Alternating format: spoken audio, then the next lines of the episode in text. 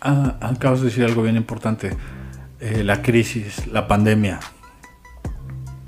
Sí.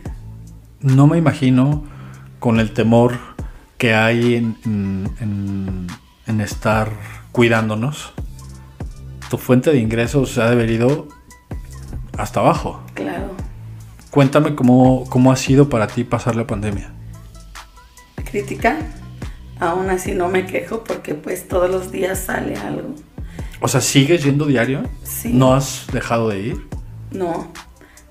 A un principio cuando se dijo esto de la pandemia, eh, sí dejé de ir unos días y cuando ya me iba a presentar a trabajar, pues tengo varios clientes que me apoyan y les dije, ¿sabes qué? Voy a regresar a trabajar porque pues ya se agotaron todos los recursos, sí me preparé con la despensa y todo lo que decía el gobierno, pero no sabía que iba a durar tanto, entonces pues todos los recursos se agotaron Claro. y hubo clientes que decían, no sabes qué, no vayas a trabajar y te voy a depositar tanto, pero tú aguanta, aguanta.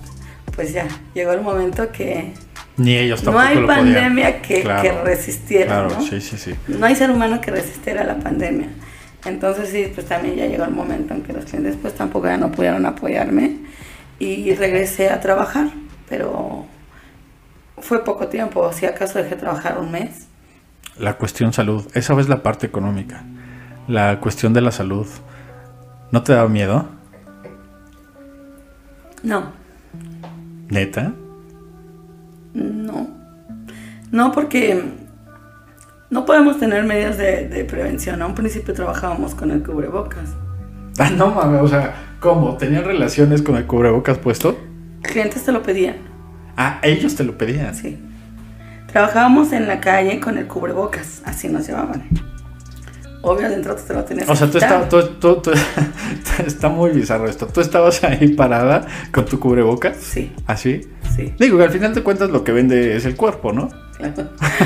sí, estábamos con el cubrebocas, pero al final de cuentas ha sido mucho el tiempo que se ha llevado esto de la pandemia.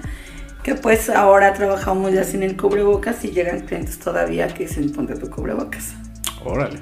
No, no se sanitizan, el hotel al, al- al que van. ¿Hay alguna medida de seguridad? Pues las de todos los hoteles, el gel, eh, el tapete desinfectante y pues no puedes hacer más. Segura que no te daba miedo, no lo puedo creer. No, no me da miedo, la verdad. ¿O era más tu la verdad necesidad? Es que no sé si en este medio nos hacemos muy resistentes. Yo también pasé la, la, este, eh, lo del, eh, ¿cómo se llama? La cuarentena. Influenza. Ah, la influenza. La influenza también viví eh, eh, ese, ese proceso y también lo trabajé todo el tiempo.